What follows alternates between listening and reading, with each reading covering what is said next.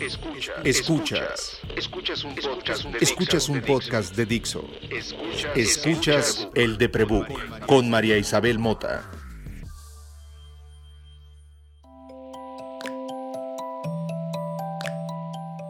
Hola, soy María. Si fuera un animal no humano, sería una cosa como cabeza de oso, cuerpo de gato, patas de gato, pelaje de puma, cola de como Huitzilopochtli, así nomás la cola, pero Huitzilopochtli, y con alas, o sea, como, como, como esta de Coco, que nunca me acuerdo cómo se llama. Y como sería un animal muy raro y una especie muy exótica, este, seguramente me querrían como cazar y meterme en un laboratorio, no sé, meterme en una de esas cosas como jaulas que los llaman zoológicos. Entonces, ¿a quién le llamaría? A Sandra Segovia. Hola. Hola, yo soy Sandra Segovia activista por el reconocimiento de los derechos de los, de los demás animales, incluido ese que acaba de escribir María. Sí, todos los demás. Sí, sí, o sea, muy seguramente tú hubieras abogado porque dentro de la ley de protección animal del Distrito Federal se especificara que el quimera motantus, no comalle, no, comalle, te, había, te habría tramitado un habeas corpus como a la orangutana Cecilia y Sandra para que te declararan persona no humana y pudieras vivir en libertad y gozar de todos tus derechos. Hijo, Eso habría hecho. Hijo, Comalle, sí te quiero, sí te llevo en el corazón, muchas gracias. Gracias, Comalle. Sería la primera vez que legalmente alguien reconocería que soy capaz de tomar mis propias decisiones. Porque ya ves que la Constitución hoy en día no sirve para mucho. Pero bueno, ese es otro tema. Yo traje aquí hoy a la Comalle, que tengo el privilegio de decirle así porque pues tengo muchos privilegios en la vida, pero que ustedes conocen como Sandra Segovia, esa activista por los derechos de los animales no humanos desde hace mucho tiempo por culpa de su asociación Todos Somos Animales, porque durante muchísimos años ha estado en hartísimas asociaciones. vaya, si usted la googlea, le van a caer así como todas las asociaciones de protección animal nacional, internacional. Ah, esa es esa señora pedera que sí, esa es. Y yo hace, como por ahí del 2007, 2008, por un accidente y porque soy muy pedera, pues pertenecí a ese gremio, ¿no? De, si usted busca animalistas en la Ciudad de México en 2008 en Google, pues sí salía yo a relucir, ¿no? ¿Cómo no? Claro. Yo salía a relucir, porque este, y, y eso es lo que un día nos llevó a conocer. Eh, Oye, Comalle, pero con una labor muy importante, porque déjame decirte que en 2008 no existía esto del streaming y ustedes en Patapirata hacían el streaming. Sí, Patapirata, creo que todo lo que yo no pude estudiar de marketing y de, pues, tú lo sabes, Comalle, yo no estudié nada, pero creo que Patapirata fue como mi tesis de comunicación y marketing. creo que era, una era, era, muy bonito. Era muy por, Eso, por eso nos conocimos, porque yo, yo conocía la labor de ustedes la admiraba mucho, me sorprendía mucho y un día dije, tengo que ir a aprender hoy. Y me, apersoné ahí a aprender. Y mira, y después la vida, con tanta fortuna, hizo que nos volviéramos comayes tú. Sí, sí, pues es que miren, o sea, yo le hacía eso del activismo. Me acuerdo que alguien, como ahora las feministas les dicen feministas de glitter, ¿no? Y que es un insulto. Me acuerdo que en esa época se acuñó el insulto animalista, animalista de closet, animalista de café, no, animalista de, café, animalista de café. Y se acuñó gracias a Patapirata. Yo soy la señora animalista de café, por así como plaqueta es Lady Plaqueta, bueno, yo soy Lady Patapirata, yo soy Lady Animalista de café. Eso es lo que hago, eso es lo que sé hacer y lo hago muy bien. Oh, sí, o sea, sí por culpa de cosas que a mí se me ocurrían en el 2008 y en el 2009 y por ahí, como, creo que dejé de hacer patapirata como en el 2015, no sé, se lo heredé a, Chema Prida. Chema. Vaya, yo sabía cómo hacer enojar a la gente en redes sociales, ¿no? Supongo, no era mi intención, pero pues la gente llegaba y me decía, es que yo quiero adoptar un perrito. Y yo, a ver, primero, yo quiero adoptar un animal, un perro. No o sea, traigo en la cabeza un perro. Ya, o sea, perrito tu mamá, cabrón. O sea, please. Y Sandra se ponía como, ¡Oh! No, no, yo te atreves a hablarle así a la gente. Te lo, he contado, te lo he contado alguna vez, te lo he contado alguna vez, que estando oyendo algo por el estilo, yo tenía una lap enfrente y cuando le das esa respuesta a la persona, lo primero que hizo fue cerrar la lap. la cerré, el corazón me decía porque yo estaba en aquel entonces en una como asociación de asociaciones donde todo era muy protocolario y ceremonioso, ya sabes, ¿no? Entonces, ah, por supuesto que era impensable utilizar un lenguaje tan natural como ese, ¿no? Después abrí la compu porque me quedé pensando qué habría pasado. Dije, pues ya se quedó sin, sin audiencia, ¿no? Claro, o sea, todo el mundo se desconectó. Ya sabes, la abrí así, la abrí así de, así de poquito, poquito, poquito, poquito, poquito, ¿no? Y ya que abrí la lab, la persona le contestaba, bueno, sí, ya sé, pero ¿cómo le hago para adoptar el chiquito? ya sé que soy bien estúpido. Pero, o sea, ¿cómo le hago? O sea, ¿cómo, cómo resuelvo este pedo? Porque... Ese era el fenómeno que yo quería aprender yo no sé cómo se me ocurrió esa tontería. Pero bueno, eso pasó y una no es tonta, una sabe la fortuna que tiene. Yo, por supuesto, sabía quién era Sandra Segovia. O sea, uno googleaba ya en el 2008 y pues Sandra ya tenía todos los años del mundo haciendo activismo. Su madre, su familia, eh, dice que empezó como a los seis años. Entonces, este, y sí, yo, yo, o sea, sí, hay mucho reclamo familiar porque Sandra quería ser vegana cuando no era cool este, Sandra quería que, respetaran a las catarinas y a las cucarachas cuando no tomaban en cuenta nada, como ahora se toma en cuenta por la composta y por todas estas cosas, ¿no? Entonces, este, es una trendsetter del animalismo, pero pues es una trendsetter boomer, o sea, porque mi comalle es mi hermana mayor. Para oh, mí, ahí es mayor muy mayor, muy mayor. Yo tengo la fortuna, además de conocerla y de que resulta que me admiraba y después nos hicimos amigas, pues, de que sus papás decidieran que son mi familia, ¿no? Entonces, sí. sus padres para mí son, don Rafael Segovia es mi papú y pues tengo madre. Qué bonito es tener tantas madres, güey, porque yo tengo a mi nana, que no la veo hace mucho tiempo, pero tengo a mi, y tengo a, a doña Alicia. Sí, en casa siempre decimos que eres una Segovia honoris causa. Sí, sí, y, y, sí, pues sí, o sea, sí, me, esta gente tiene la amabilidad de tolerar mis maltratos sociales porque soy muy incómoda, o sea, esta cosa que la comadre vio de, eres un pendejo, no quieres adoptar un perrito y te callas y te voy, te voy yo a hacer preguntas, yo te voy a hacer preguntas de qué perro te conviene a ti, y si no te conviene, te voy a mandar a comprar una planta. Y así les contestaba yo. Bueno, así trato a la gente que quiero. Es muy pinche, pero la gente que quiero tiene que tolerarme. soy tosca, que soy Hulk. pues tengo modos feos, ¿no? Y los Segovia, no sé cómo lo hacen. Tal vez porque han recogido demasiados animales ferales en su casa y entonces tienen práctica con ese asunto pero les va muy bien, ¿saben? O sea, son esa gente que no decide. O sea, decidieron un día que yo tenía que celebrar Navidad y vinieron por mí, me obligaron a ir a los, y me chingo, ¿no? Y me pongo mal y, no me gusta y luego refonfuña y les va. Entonces, pues tengo esa fortuna también. Sí, combate, te amamos. Es que son muy correspondientes. me pongo mal. Mamú te va a acusar por andar diciendo eso en público. Pero no lo vuelvo a hacer. Ya me empezó a hablar la nuca, y, o sea, yo también te amo, pero es que esos te amo, o sea, ya cállate. Está bien. Muchas gracias. Entonces, Entonces, estamos aquí reunidos porque, ah, dadas las amplias credenciales que tiene mi comadre en el mundo animalista, y no solamente practicando el rescate desde edades en que nuestra madre hubiera preferido que no lo hiciera, sino activamente, constantemente rescatando animales desde hace décadas, involucrándose como se involucra en leyes que conciernen a la calidad y bienestar de seres animales que en nuestra concepción, ahí sí estamos muy hermanadas, son tan importantes animales humanos como animales no humanos y esa acepción debe ser incluida en el lenguaje. O sea, aquí se acabó la supremacía, esta pendeja en la que esta clase de cucarachas de primates somos las más importantes del planeta. Desde esa calidad quiero que hablemos de lo que nos concierne ahora a todos, que es la muerte. Y nos concierne por, pues porque las condiciones pandémicas nos obligan a recordar que como buenos animales, estos humanos, pues se nos, se nos reventó la tacha de la población, sobrepasamos el límite la proporción correcta de esta clase de animales en este ecosistema. Y el ecosistema, pues cada vez que se sobrepasa una cantidad de bichitos, pues se inventa algo, ¿no? Así pasa con el cáncer, así pasa con las bacterias, así pasa con, tu gripa. y pues ahora hay un virus, como han habido cada 100, 200 años, hasta donde entendemos en la historia, para que este animal este, pues deje de estar sobrepoblando el ecosistema. Ahí creo, tanto mi comadre como yo somos muy impopulares como que no, porque los niños, qué culpa, ¿no? O sea, creo. Pero la realidad es que eso va a pasar, que eso está pasando, que además tenemos otros atenuantes en la muerte. Todos hoy hemos tenido que confrontar el sentido de la muerte.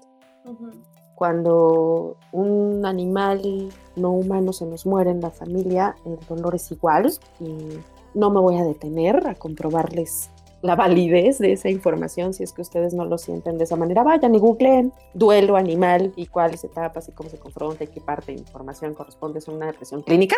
No voy a validar si es importante o no. Vivirlo siempre es complicado porque no hay una convención social y hoy nos está pasando eso con los animales de nuestra misma especie. No podemos ir a funerales, no podemos congregarnos para lidarnos uh -huh. Y además hay otra cosa que hemos visto en el confinamiento y la muerte. Hemos tenido que lidiar con convivir con mascotas, con animales de compañía, con animales domesticados que suplen determinada función social, que no estaban acostumbrados a tolerarnos, que tenían su espacio. Y ahora nosotros estamos invadiendo su espacio. Uh -huh. Y eso lleva a conductas pues, dañinas también. ¿no? Entonces, lidiar hoy con la muerte de tu mascota es muy diferente a lidiar con la muerte de tu mascota antes cuando estabas en oficina. Y todos estamos pidiendo con ella. Déjame retomar algunas de las cosas que has dicho, Comaya, porque me parece, me parece muy interesante. En primera instancia, sí, la pandemia es, es una cosa que nos ha tocado a todos, humanos o no, pero que hay que recordar y que hay que poner de énfasis que es una enfermedad de origen zoonótico y que tiene que ver con nuestra relación con los demás animales. Eso es indiscutible. Y habría que, sí, ¿Podría usted explicar qué significa la palabra zoonótico? Sí, desde luego. Es una enfermedad que pasa de los animales a los humanos, por ponerlo en un lenguaje mucho, muy simple, ¿no? Y en gran parte se debe a que nosotros nos comemos a esos animales o a que estamos en un contacto muy estrecho con esos animales como el que se tiene, por ejemplo, en las granjas industriales, en los mercados húmedos, en los laboratorios. La primera reflexión que habría que poner aquí es, ¿por qué hemos sido, estado dispuestos a cambiar absolutamente todo en nuestra vida? Nuestra libertad para salir, nuestra posibilidad de relacionarnos con otros seres humanos, nuestra forma de trabajar, portar un cubrebocas todo el tiempo y no nos hemos replanteado cómo modificar nuestra relación con los demás animales. Mientras esa relación no se modifique, pues estaremos viviendo pandemia tras pandemia, tras pandemia, tras pandemia, tras pandemia, sin que haya muchas esperanzas de que cambie. Ahora bien, esta pandemia lo que ha hecho también es ponernos en una situación muy similar a la que viven los demás animales. Es decir, nosotros ahora estamos en un confinamiento voluntario y ojalá temporal, pero muchos animales, incluyendo a los de compañía que están con nosotros, viven en un confinamiento involuntario y permanente. Si para nosotros esto es una pesadilla horrible, imagínese usted lo que es para los animales en los zoológicos, en los bioterios, en las granjas industriales, en las eh, granjas acuícolas, o no se vaya más lejos, en su perro que está todo el día sin poder salir de su casa, ¿no? Los animales, todos los animales, y eso nos incluye a nosotros, somos seres con capacidad de sentir. Eso no lo digo yo, lo dicen los neurocientíficos y unos muy picudos firmaron una cosa que se llama Declaración de Cambridge en 2012, donde hicieron experimentos y pruebas y cosas y de neurociencia y de, ya sabes, de esas cosas muy... ¿ah? Y llegaron a la conclusión de que los animales, todos los animales, tienen capacidad de sentir y conciencia. Así es que Sí, Comaya. Una de las muchas razones por las que, una de las razones que me ha detenido el suicidio, mi, mi ideación suicida, tú sabes, comadre, es me tiro de algún lugar, me aviento a algún lugar, es recordar que este, tengo la misma composición, casi la misma composición cromosomática que una zanahoria. Entonces, quien me asegura que esa zanahoria no estará pensando y sintiendo. Porque el suicidio lo que es es corretear volver a tener calma. Uh -huh. ¿no? O sea, el suicidio es, quiero que esto se pare, quiero que esto que tengo ahorita se detenga. Y siendo una zanahoria, tienes la misma angustia. Este, y entonces me detuve.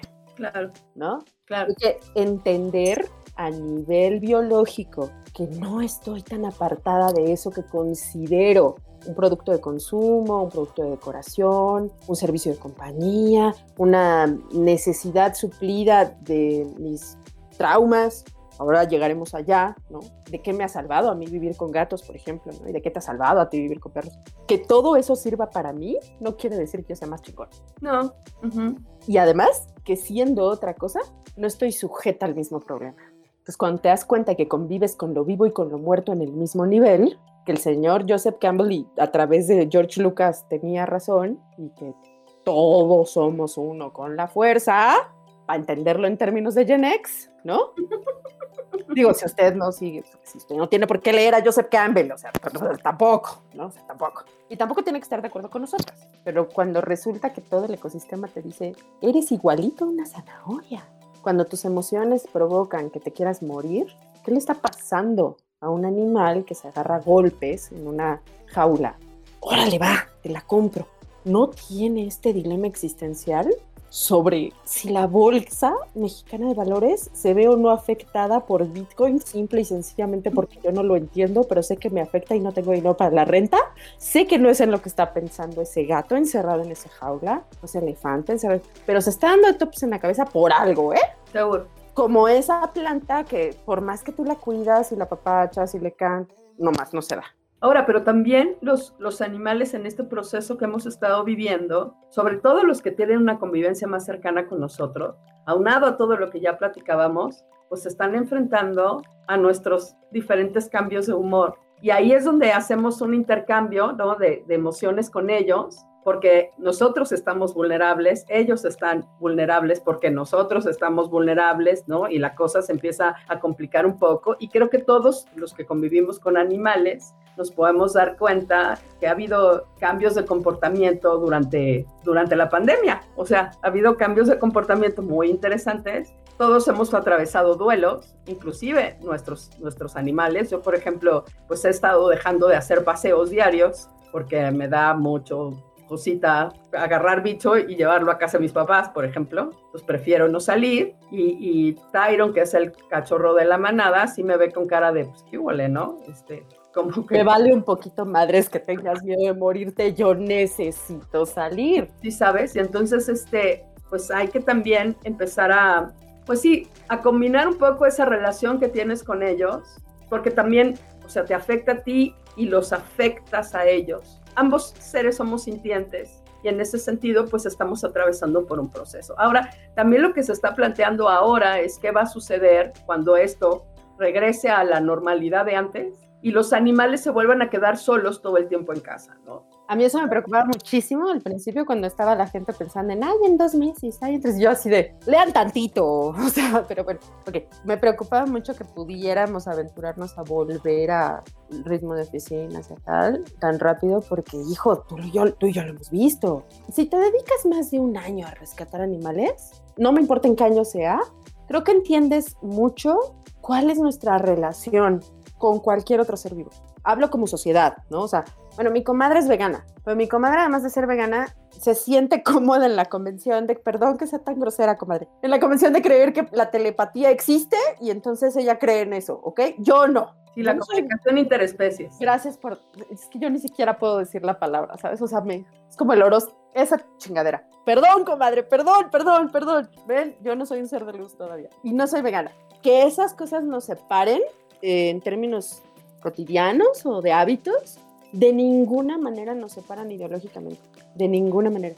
Y creo que esa falta de mm, comprensión en las posiciones es un poco lo que acusan algunos vatos que vienen a corregirnos sobre cómo vivir el feminismo, donde resulta que pues tú eres feminista de derechas o glitter o de izquierda o animalista de sillón o activista de no sé qué, cuando todas estamos haciendo lo mismo, ¿no? Depende de dónde estés parado. Y, también hay, hay momentos y hay procesos. Y, o sea, yo la verdad es que eh, sí impulso mucho o promuevo que la gente intente un estilo de vida vegano, por lo que me ha tocado aprender y ver respecto a ciertas cosas que pasan con los animales. Pero honestamente no le desearía al mundo entero que lo viera, porque a veces es una cosa un poco, este, más que horrible, ¿no? Este, hace poco conversaba con el escritor Aldo Rosales y decía que de pronto a la humanidad para hacer transiciones o transformaciones de fondo le hace falta que le duela un poco, ¿no? Porque evadimos mucho, mucho los dolores en muchos sentidos. Quizá, no lo sé, pero a mí sí me transformó mucho investigar lo que pasaba en esos lugares, ¿no? Y bueno, mi, mi proceso se dio así. Otra vez, la muerte.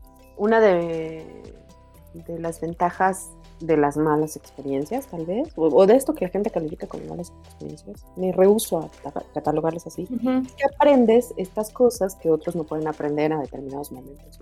Mi vida ha estado rodeada de muerte. Esa es mi historia. Y no me voy a poner aquí a dar detalles que dan mucha tentación de hablar porque Sandra es mi hermana y hablo con ella de esas cosas, pero mi vida está rodeada de muerte. No le tengo miedo. A la de los demás, ¿eh?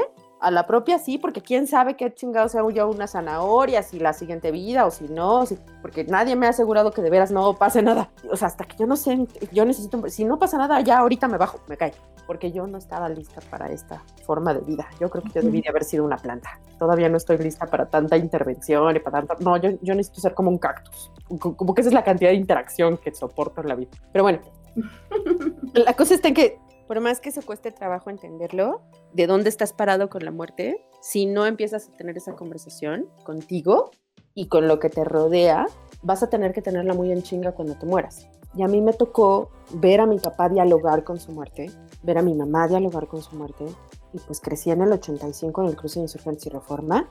Yo no sé a estas alturas cuántos animales han vivido en mi departamento, estoy mucho más confiada en que Sandra sí sepa, porque yo ya no sé. ¿Saben?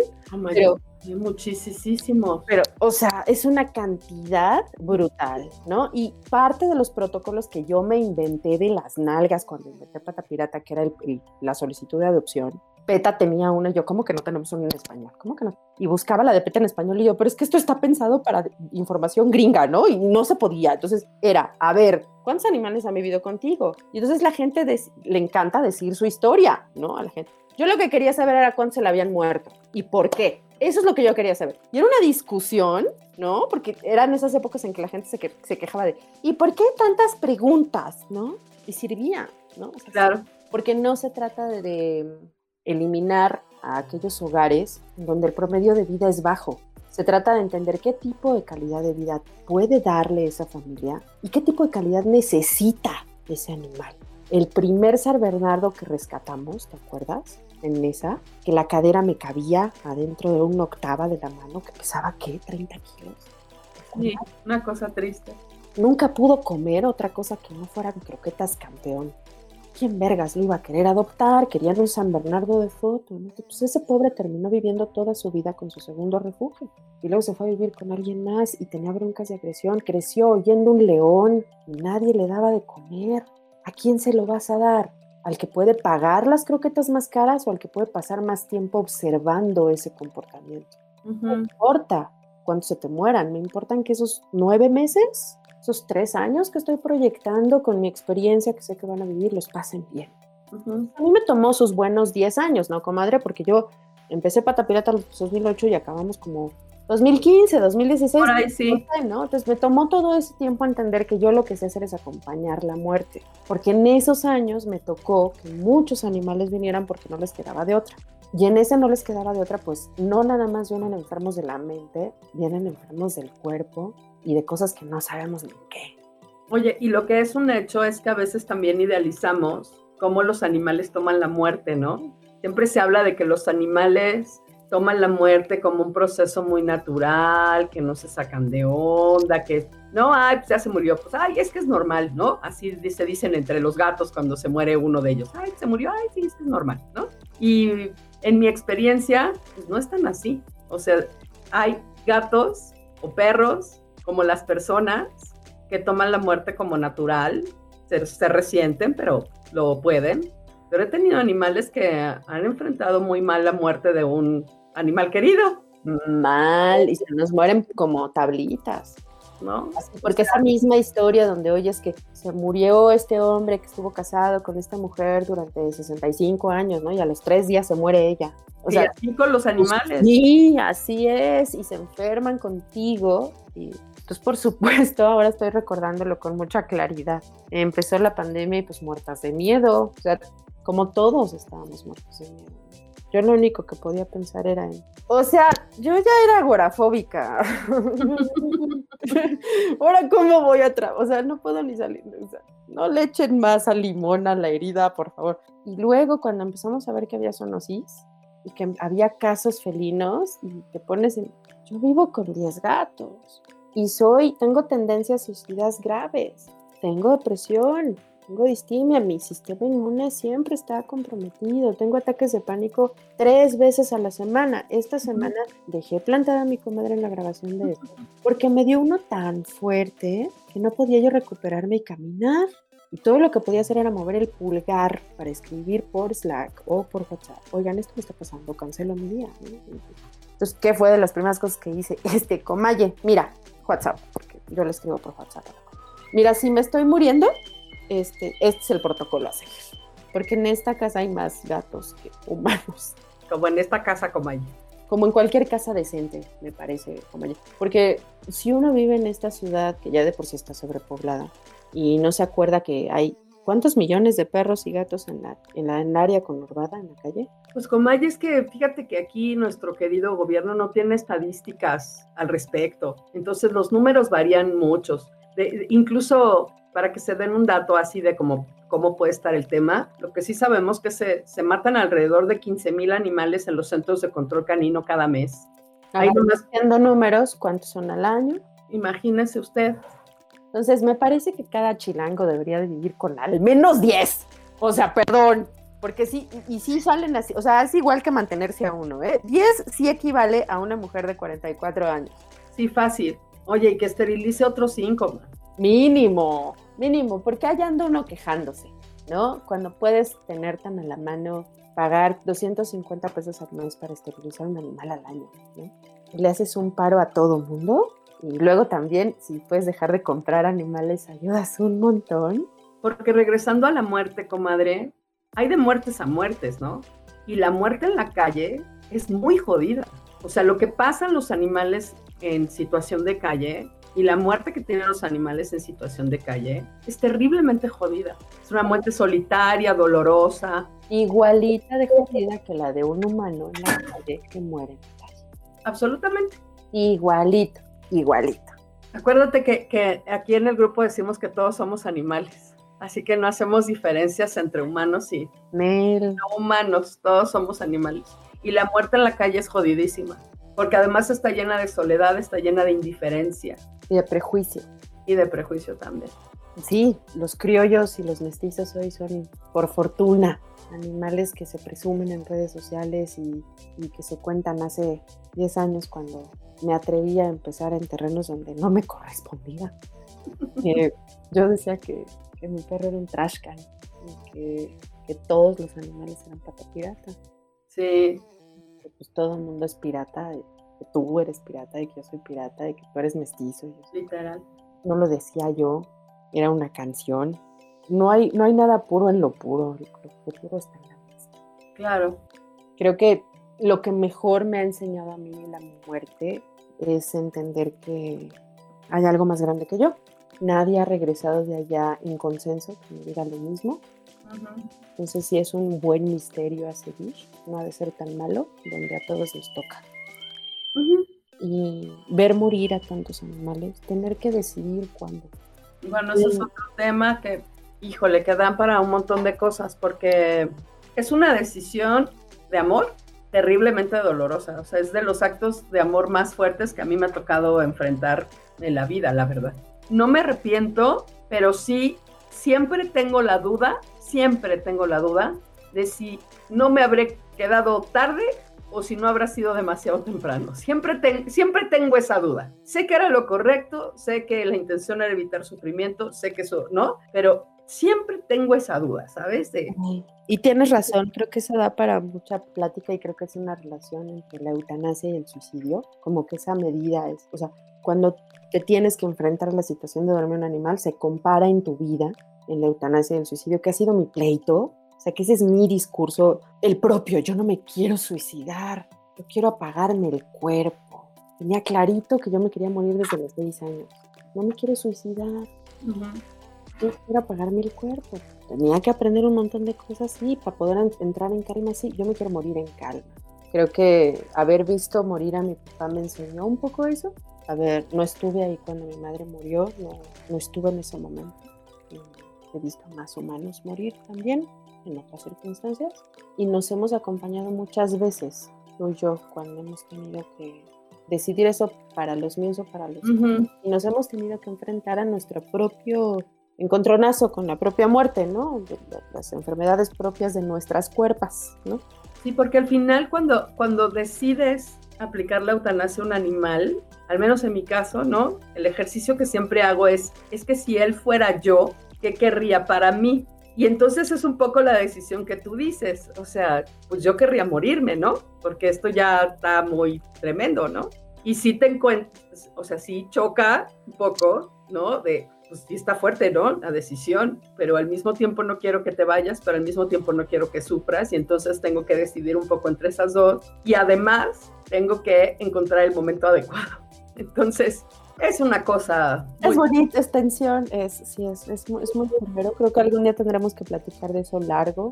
Mi intención hoy, si sigues escuchando este episodio, es que quien nos está escuchando se quede con un chancecito de pensar en dónde todos somos animales, ¿no? O sea, desde dónde lo puede reflexionarlo en su vida. Porque claramente yo voy a seguir comiendo animales muertos. Y voy a seguir comiendo animales muertos en la cara de mi comaya por fortuna es una de esas personas con quien sí soporto comer. Tú sabes, Comaya, que no lo soporto con mucha gente. ¿Para qué nos hacemos mensos? Yo como con así, comer cerca. Desde antes de la pandemia me daba guácala, ¿no? Pues lo hago con poca. Voy a seguir pidiendo tacos, o sea, le voy a seguir mandando videos a los papús de la parilla que les hago los gatos y ellos también son mega, y mi esa soy.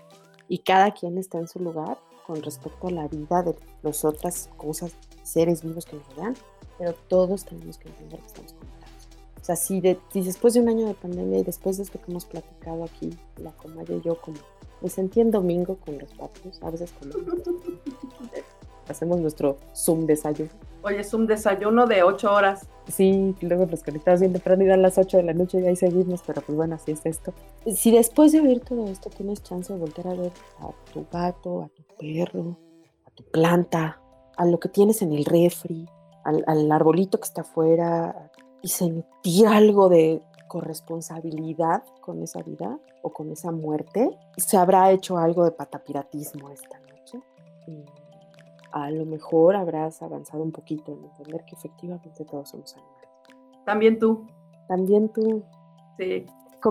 y sacudirnos un poco la indiferencia, darnos la oportunidad de voltear a ver al otro, de la especie que sea el otro, de la especie que sea el otro, entender, aceptar y respetar, y a partir de eso construir un mundo más justo para todos. Esa es la intención, no es otra. Ay, leve, ¿no? Es que los papás nos enseñaron a ser un poquito ambiciosas.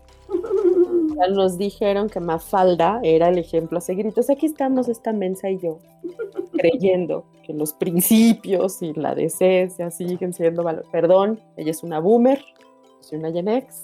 Los papus son muy, muy, muy, muy boomers seguimos creyendo en, la paz y en la justicia social, que la fuerza está contigo.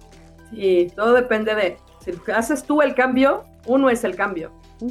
Uno es el cambio. Es todo lo que necesitas para hacer un mundo mejor. Uno es el cambio. No tienes que ser la asociación civil más grande de todo. No tienes que reformar las leyes. O sea, eso va pasando. Eso va sucediendo con tu esfuerzo y el de alguien más. Lo importante es que hagas algo siempre, porque de veras donde siembras, cosechas. Eres la parte de la misma tierra.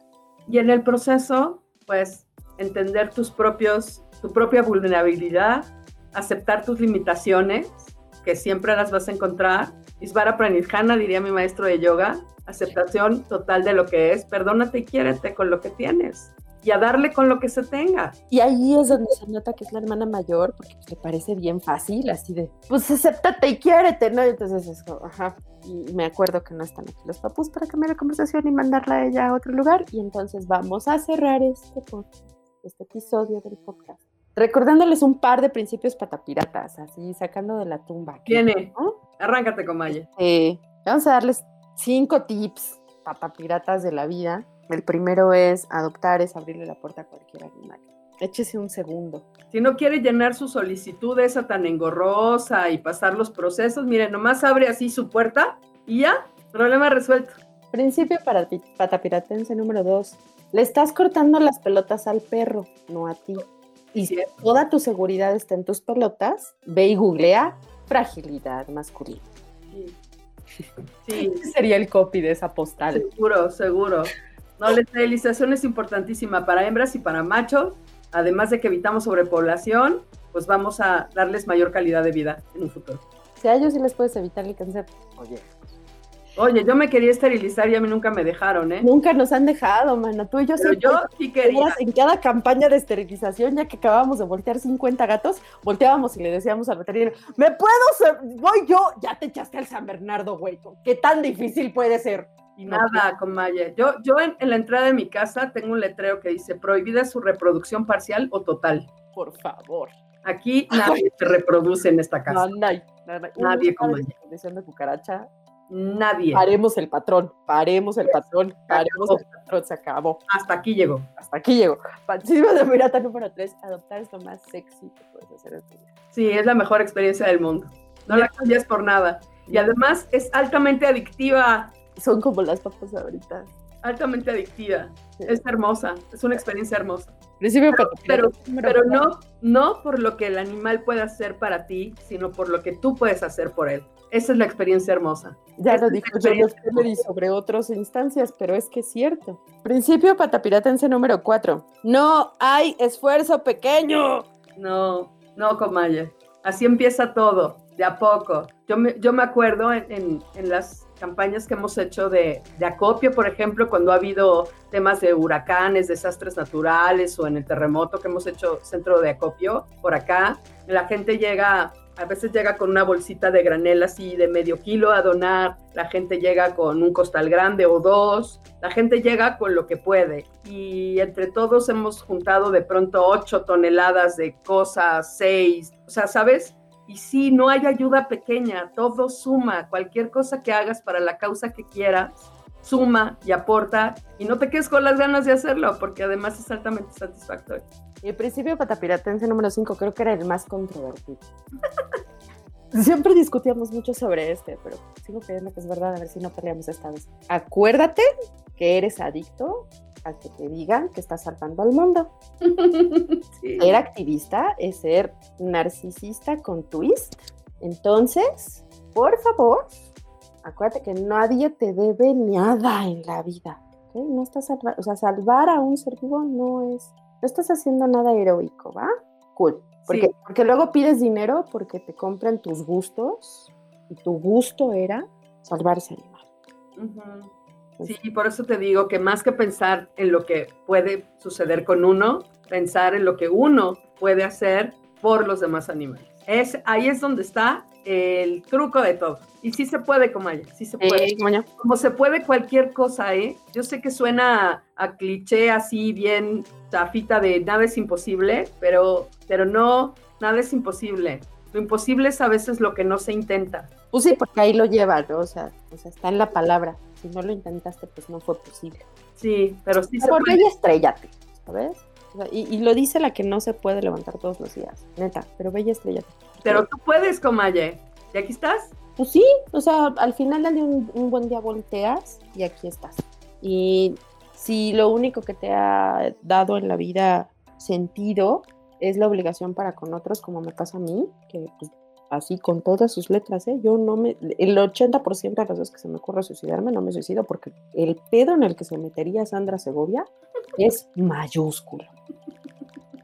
O sea, la señora tiene que entrar aquí y rescatar a 10 gatos antes de que venga y no le hace uno eso a su hermana mayor. Oye, y así Porque si le haces eso, so- o sea, te metes en broncas.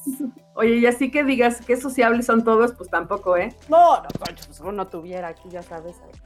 Este, Entonces, pues bueno, sí, acuérdate que no hay esfuerzo minúsculo. Eso, No. Todo eso era ser patapirata. Y ser patapirata era una de las muchas razones por las que no me suicidé y por las que los animales han sido mi confrontación al suicidio y mi aprendizaje a la muerte. Si yo he tenido oportunidad de hablar de la muerte y de querer suicidarme y de, o de querer morirme, no suicidarme, ha sido en gran parte porque he construido mi propia red de apoyo y porque un día pedí ayuda y acepté la. El esfuerzo que han hecho los Segovia conmigo y que yo me he atrevido a recibir es el esfuerzo que puede hacer alguien más por ti. Please, aunque te duela, aunque creas que no lo mereces, aunque no entiendas por qué te quieren, aunque a veces te arte que te busquen, acuérdate que no creciste así, pero te mereces ser querido. Te mereces que haya gente que te hable y que te diga que te quiere. Sí. Y todos necesitamos ayuda, todos. Entonces, date chance de ser ese animal rescatado que tienes encerrado en tu casa. Date chance de, pedir ayuda y de ser adoptado por otra familia. No sí. una etiquetita ahí, traigo un tag de Segovia. Así es, me chingo. A veces me tiene que entusiasmar la magia. es parte del pedo. o sea, uno hace eso por gente que, o sea, ya me dolió la Oye, las familias adoptivas no somos perfectas. Y eso te enseña, ¿ok? Como cuando tu perro se hace pipí en el sillón. Como, pues, ojalá, ojalá, ojalá todo este ratote de reflexión les sirva para recordar quiénes son enfrente del otro ser vivo que tienes enfrente, que crees menor que tú, ya sea una planta, un pez, un periquito, una lagartija. Ay, qué bonito es rescatar lagartijas y, o uno gato, o unos miaus, o uno perro, o, al idiota tu marido, ¿no? Que, pues también es un animal. Pues sí. Oye, Comayo, yo te agradezco mucho que me hayas invitado, que hayas incluido a los demás animales en este espacio, que es muy útil para todos porque es algo de lo que se habla poco, de lo que tenemos mucho que aprender y con lo que podemos crear más empatía entre unos y otros. ¿Sabes? No lo vuelvo a decir más, Sí, es que es muy molesto que te pongas cursi. Ah, güey, ya. Voy a, estar con mamá. Bueno, ok, ya. Entonces, le puedes decir a la gente dónde te encuentra, para qué, porque te puedo buscar para cosas muy importantes en la vida. Uno tiene que ver con ser animal y otra cosa es con lo que me compras a mí mis desayunos cuando me traes cosas, que es ser mercadóloga, ¿no? Y eso sí es como así la mercadóloga. O sea, ella abría la primera clase del diplomado que me inventé junto con Ángel Bonilla. O sea, ella sabe, ¿saben? O sea, uno, la comadre abre su presentación y uno se calla Oh. Bueno, del lado de los animales, ¿te pueden encontrar en dónde? Bueno, mire, la página de internet es todosomosanimales.org, Facebook Todos Somos Animales MX, y en Twitter y en Instagram estamos como Segovia San. Hay un podcast en Spotify y también un canal de YouTube con el nombre Todos Somos Animales. Tenemos cuatro temporadas ya. Si nos quieren escuchar y se quieren suscribir, nos va a hacer muy felices. Están muy bonitos, sí. muy bonitos. Nos manda en el WhatsApp así de ya salió el episodio. Ya, ay, vos, lo oyes. Sí, sí, pues oye, quieres ser hermana menor, tiene que escuchar los podcasts de la hermana. Sí, sí, darles like. Oye, y en el caso de, de la mercadotecnia, si a usted le interesa alguna consultoría mercadológica o llevar a cabo una investigación de mercados, nos encuentra en www.bdevacaldernesto.com.mx, ssegovia.ble.com.mx, ahí nos encuentra. Nos va a dar mucho gusto atender. A usted le va a ser muy feliz que lo atiendan la señora Sandra Segovia y la señora Ana Paula Segovia, porque ahí sí no les puedo decir mi comaya y la bruji. Pero bueno, de verdad, si necesitas tienes alguna duda sobre cómo entender el negocio que estás emprendiendo, si tu negocio ya no tiene un buen rumbo, si te hace falta escucha de dónde estás parado, necesitas hablar con de este Google. Neta, es que sí es bien buena, o sea, sí, sí te admiro, sí. Y yo a ti, es muy Por eso nos llevamos bien. Porque si hago la tarea y hago... es porque te portas bien. No, en serio. Sí, sí. Y además, además la, audiencia no lo sabe, pero hemos trabajado profesionalmente juntas y trabajamos muy bien. Sí, o sea, sí. Muy bien. Sí, sí, nunca le saco la lengua a la mitad de clase. No, me porto bien. Me porto bien. Nos Los portamos bien. estarían orgullosos. Seguro que sí. Pues bueno, esa, es, esa fue la Comalle, la gran Segovia San. Esto es el de Prebook. Este, puedes escucharlo por fortuna porque ya cada vez estoy mejor, ya casi no tengo burnout. Este, una vez cada semana en cualquier plataforma donde escuches podcasts. Eh, y puedes encontrarme en www.eldeprebook.com y si me escribes a Twitter el Deprebook o a Instagram el Deprebook, si te contesto todo lo demás, por más que lo encuentres y me escribas, créeme, va a ser un poquito más difícil porque nunca lo uso. es la verdad. Nos vemos el domingo, Comayo. Buen día de desayuno. Ya estás. Y gracias a todos por escuchar. Un placer conversar contigo siempre, Comayo.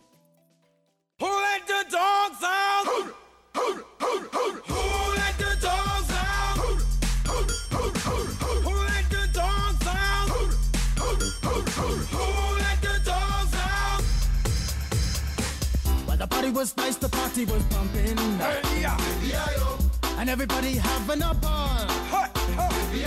Until the fellas started in calling. And the girls respond to the call. I have a woman shout out. Who let the dogs out? Who let the dogs out?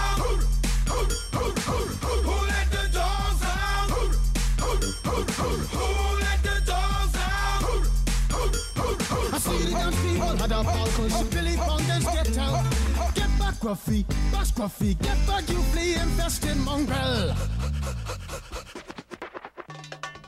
Gonna tell myself I'm man, no get angry. Hey, yeah. Two Eddie cows calling them K9. Hey, but they tell me, hey man, it's part of the party. You put a woman in front and a man behind. I heard a woman shout out, Who let the dogs out? Who let the dogs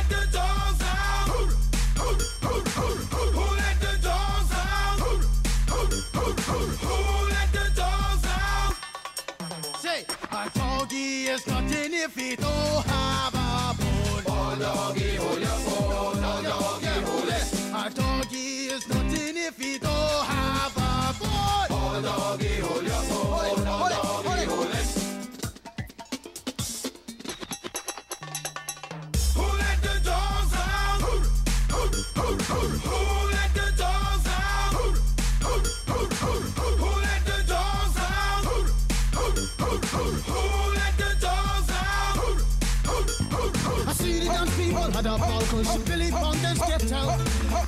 Gruffy, bash Gruffy, get back, you flea infested mongrel.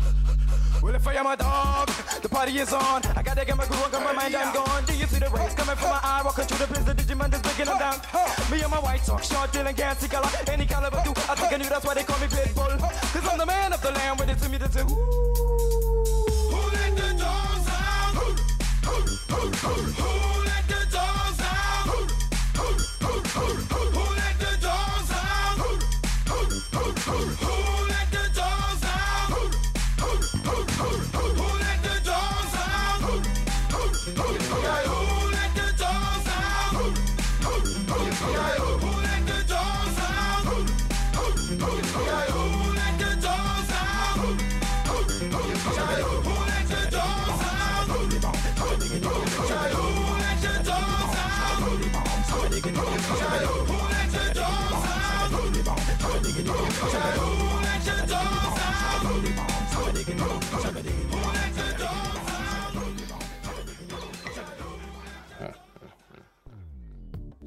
Dixo presentó El de Prebook con María Isabel Mota. La producción de este podcast corrió a cargo de Verónica Hernández. Coordinación de producción, Verónica Hernández. Dirección General, Dani Sadia.